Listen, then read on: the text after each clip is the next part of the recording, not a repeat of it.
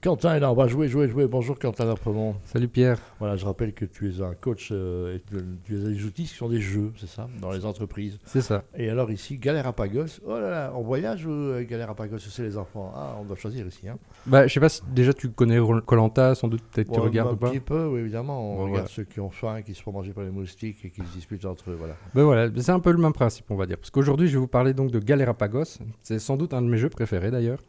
Donc il se joue de 3 à 12 joueurs, donc c'est super pour un grand groupe. C'est à partir de 10 ans pour des parties d'environ 20-30 minutes, donc ça se joue assez vite. Oui. C'est édité chez Gigamic, c'est créé par Laurence et Philippe Gamelin et illustré par Jonathan Comte. Mhm. De Belge, de Belge, de Belge Euh, non. Ah merde, non, non, non, mais on Il y a- aime bien quand c'est des jeux. Et belges. là, ouais, ouais, je, je ferai la, la note à, à du coup à Gigamic. hein. D'accord. Alors, le principe est simple. Vous incarnez des survivants sur une île déserte. Jusque-là, ça va.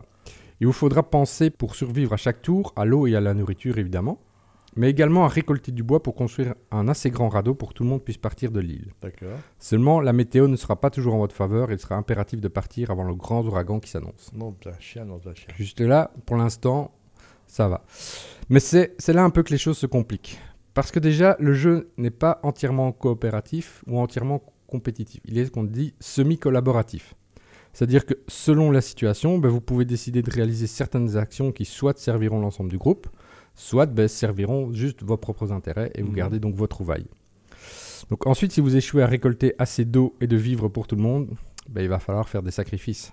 Aïe, aïe, Il va aïe. falloir donc voter pour là ou la personne qui, euh, qui quitteront l'aventure Avec Et des, avec des alliances, de la, de la trahison. et De, C'est ça. oh. et la décision sera irrévocable, sauf si on a son collier d'immunité ou Vous êtes- équivalent. Vous êtes le maillon faible. Au revoir. C'est presque ça.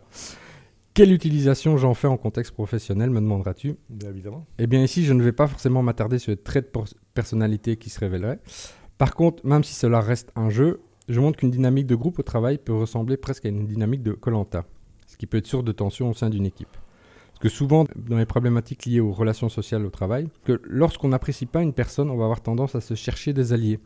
C'est-à-dire des gens qui penseraient plus ou moins comme nous par rapport à cette personne et qui nous soutiendraient face à celle-ci.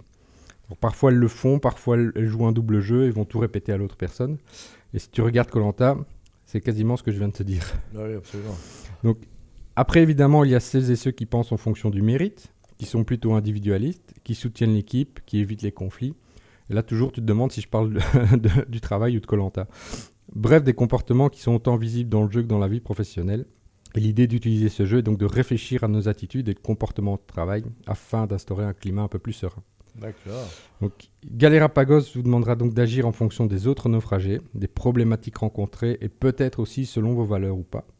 Parce qu'au final, c'est aussi ça l'idée d'un jeu. C'est parfois adopter des comportements que l'on n'adopte jamais dans notre quotidien et découvrir de nouvelles postures, même si elles ne feront pas plaisir à tout le monde. Donc, si vous voulez jouer à les Ro- Robinson Crusoe du dimanche, je vous invite à découvrir ce petit jeu de survie qui risque de ne pas vous aider à vous faire des amis. Ah, j'imagine, j'imagine que Servant de chez Deleuze dit ça parce que ça aurait peut-être aidé dans la conversation. Ouais, peut- Entre la direction, et les- Mhm. on plaisante, on plaisante. Mhm. Mm. Allez, mais on, on parle de jeu, donc on peut rire. On se retrouve la semaine prochaine, Quentin. ouais salut Ciao.